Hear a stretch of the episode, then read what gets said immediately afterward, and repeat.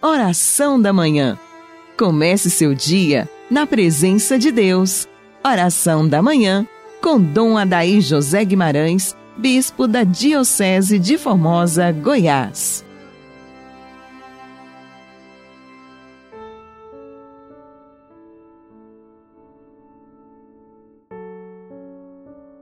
Em nome do Pai, do Filho e do Espírito Santo. Amém. Ó Deus, pela vossa graça nos fizestes filhos da luz. Concedei que não sejamos envolvidos pelas trevas do erro, mas brilhe em nossas vidas a luz da vossa verdade. Por Cristo nosso Senhor. Amado ouvinte, Deus o ilumine e abençoe ricamente. Hoje é domingo, dia do Senhor, nossa Páscoa semanal. Robustecidos no altar de Deus pela sua Eucaristia, o sacramento do corpo e do sangue, alma e divindade de Jesus, vamos continuar o nosso processo de caminhada neste mundo. Somos viajantes, viajantes de Deus, homens e mulheres de fé que vivem essa graça da esperança em Cristo nosso Senhor. Estamos vivendo um tempo difícil, inclusive para nossas crianças, nossos alunos. Todos os dias nós recebemos áudios, materiais que estão sendo usados nas nossas escolas que nos preocupam há um movimento muito grande no Brasil e creio que também no mundo para desconstruir na cabeça das nossas crianças, dos nossos adolescentes e jovens, os valores que a fé cristã e o judaísmo plantou no coração da humanidade nestes últimos milênios. Então, os conceitos de pessoa, de família, de liberdade, de consciência, vão sendo corroídos por uma mentalidade ateia que muitos professores tentam colocar na cabeça dos alunos. Isso não é de hoje, isso é de muito tempo. No passado era mais discreto, era mais escondido, mas agora está público eu fico horrorizado com o que as pessoas me mandam de áudios, fotocópias de materiais que são usados por certos professores em certas escolas e nos assustam. Os pais precisam cobrar. A escola é um lugar de abrir a consciência, o entendimento dos alunos para o conhecimento da língua, e de outras línguas, a gramática, a história, com a máxima aproximação da objetividade, as ciências exatas, enfim, a ciência, a boa ciência deve ser ensinada, não as ideologias. Nós estamos vendo que há um apressamento ideológico que hoje se impõe com agressividade dentro das nossas escolas. E às vezes até em escola que tem o um nome católico. Isso nos preocupa, porque o ser humano, ele nasce tábula rasa, como dizia Aristóteles, para ser formado, para receber a formação, para receber o conhecimento. E se isso não é dado de forma verdadeira, com honestidade, mas se faz um estilo de formação transversal, ligando a formação com tudo aquilo que não conforma com os conceitos cristãos, isso fica esquisito. Há todo um movimento para tirar a autoridade dos pais na questão da formação escolar dos seus filhos. Repito, escola é para ensinar a ciência objetivamente, não é para ensinar ideologia, não é para ensinar comportamentos, não é para ensinar como deve ser a sexualidade, não é para promover os estilos diferentes que vão surgindo hoje no mundo da sexualidade e da família. Isso nós não podemos aceitar. Nossos filhos não podem ser vítimas desse tipo de formação que estamos assistindo nos nossos tempos. Isso é uma agressividade, isso é uma falta de responsabilidade. O ser humano é formado primeiro pela sua família. A família é a primeira escola e os pais precisam interessar pela formação dos seus filhos, pois se eles recebem esse tipo de formação tão esdrúxula, tão estranha, tão disforme para com os valores e princípios da nossa fé, vocês vão ter dificuldade com seus filhos, muitas dificuldades. É preciso ter consciência e acompanhar a escola dos filhos para que mais tarde vocês não tenham dissabores dolorosos.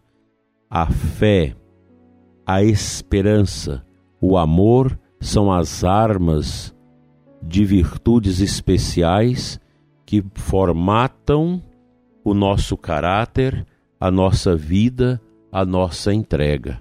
Não podemos, meu prezado e amado ouvinte, fugir a esta realidade.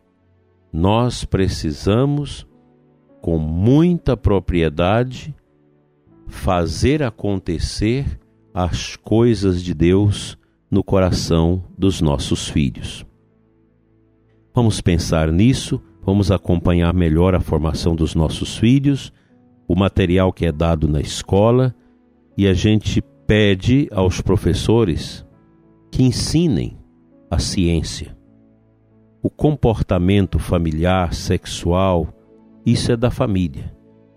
Não meta a ideologia, não meta o ateísmo, a desconstrução da fé cristã, da família cristã, da fé cristã na cabeça das nossas crianças, porque isso chega às raias da irresponsabilidade, que merece ser levado à frente com processos e com também reivindicações dos próprios pais junto às escolas.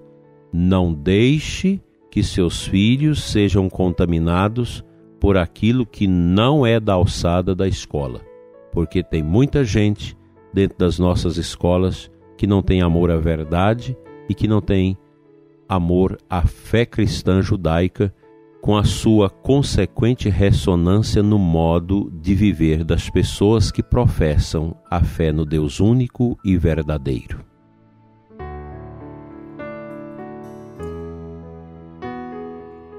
A primeira leitura da missa deste domingo é tirada do livro da Sabedoria, capítulo 1, versículo 3 em diante.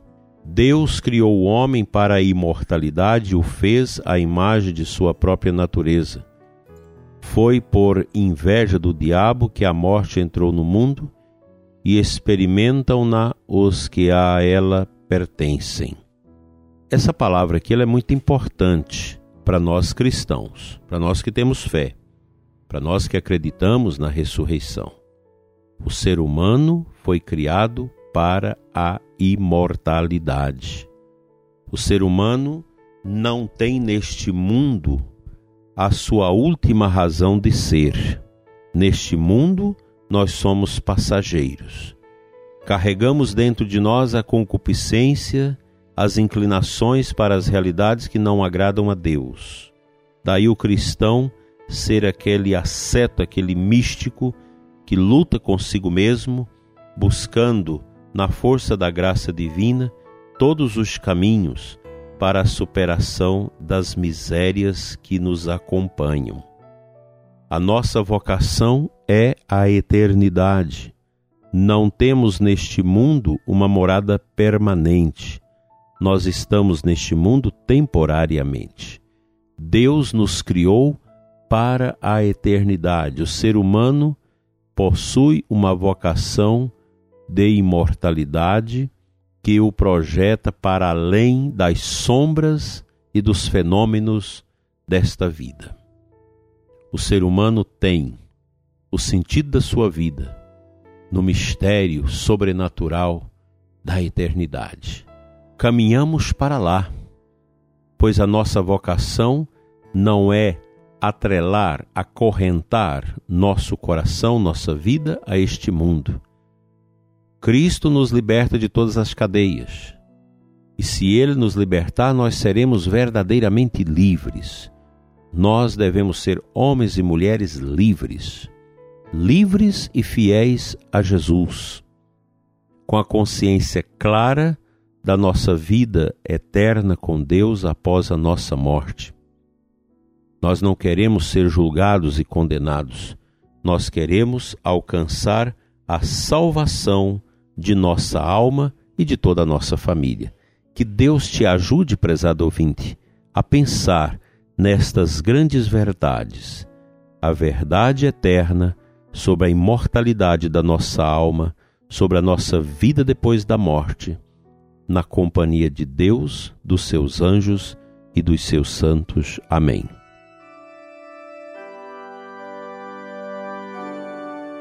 Pai Santo, Deus de amor e de poder, nós te louvamos por esse dia do teu Filho Jesus, dia da ressurreição. Te louvamos, Senhor, pela Santa Missa, que é a força motriz na nossa vida espiritual, que é a luz que o céu coloca dentro de nós para vivermos esse grande dom. Toca, Senhor, o ouvinte que está desanimado, que está com problemas na sua casa, com o ateísmo, materialismo, as confusões familiares armadas dentro da sua família. Misericórdia, Senhor, nós te pedimos, sobremaneira para os nossos jovens, perdidos no caminho da fé, desiludidos por tantas ideias e ideologias medonhas nas escolas e nos colégios, nas universidades, que estes filhos, que os nossos jovens encontrem a força da verdade que vem do ressuscitado e que eu e você, prezado ouvinte, não desanimemos, que nada neste mundo nos faça retrair no caminho da salvação inaugurado por Jesus e que a vida eterna seja nossa grande esperança e a nossa meta de cada dia. Amém.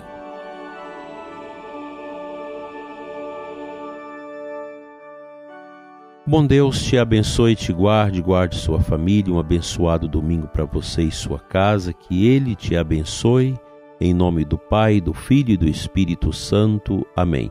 Até amanhã, se Deus quiser.